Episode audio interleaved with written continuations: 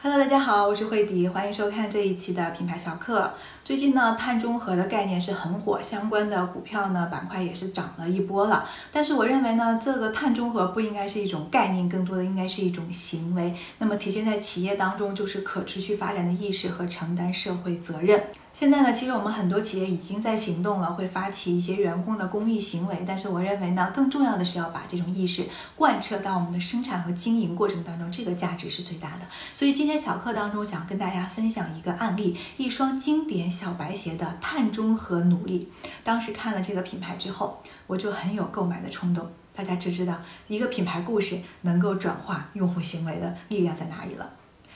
那么这是一个巴西的小众品牌啊，是做这种白色的那种帆布鞋的。呃，两位创始人呢，最早都是滑板运动的爱好者。那他们在这个运动过程当中，发现一直经典很流行的那种小白鞋，帆布的这种小白鞋呢，并不是很舒服，而且做这些鞋的很多大厂呢，也没有承担起社会责任，不够环保，然后也没有体现自己的社会行为。所以呢，他们就希望可以打破这样的一个现状，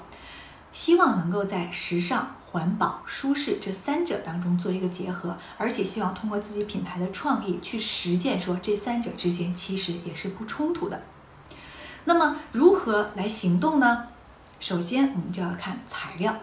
那这个品牌选用再生能力很强的竹子，采用无伤害敲打的方式去采集橡胶，而且呢用有机棉花去替代了 BCI 的帆布，在雨水下自然生长的甘蔗，并且呢从软木树上刮下来树皮，但是要确保树木不受伤害，同时呢它可以再生出来树皮。那么这是原材料层面上的，接下来我们再来看看供应商啊，在整个的这个供应链当中，呃这个品牌对于一级供应商，也就是鞋类。制造的供应商已经实现了百分之百的追踪，那么在二级的这种供应商，也就是这种原材料供应商上实现了百分之八十五的追踪。未来希望对整个三级的经销商进行百分之百的追溯。那么这个是供应链层面上，我们再来看一个维度，包装。时尚界的很多产品不环保，这已经成为了一个共识了，而且呢也有很多人去吐槽。那么这家公司的呃目前的包装呢是百分之百全部都可回收的。那么这可能是很多企业现在也正在努力去做的事情。那么还有一个。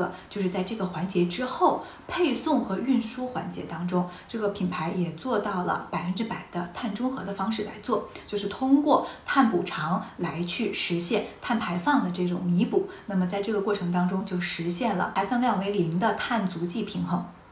那么这是一个从企业层面上的行为。那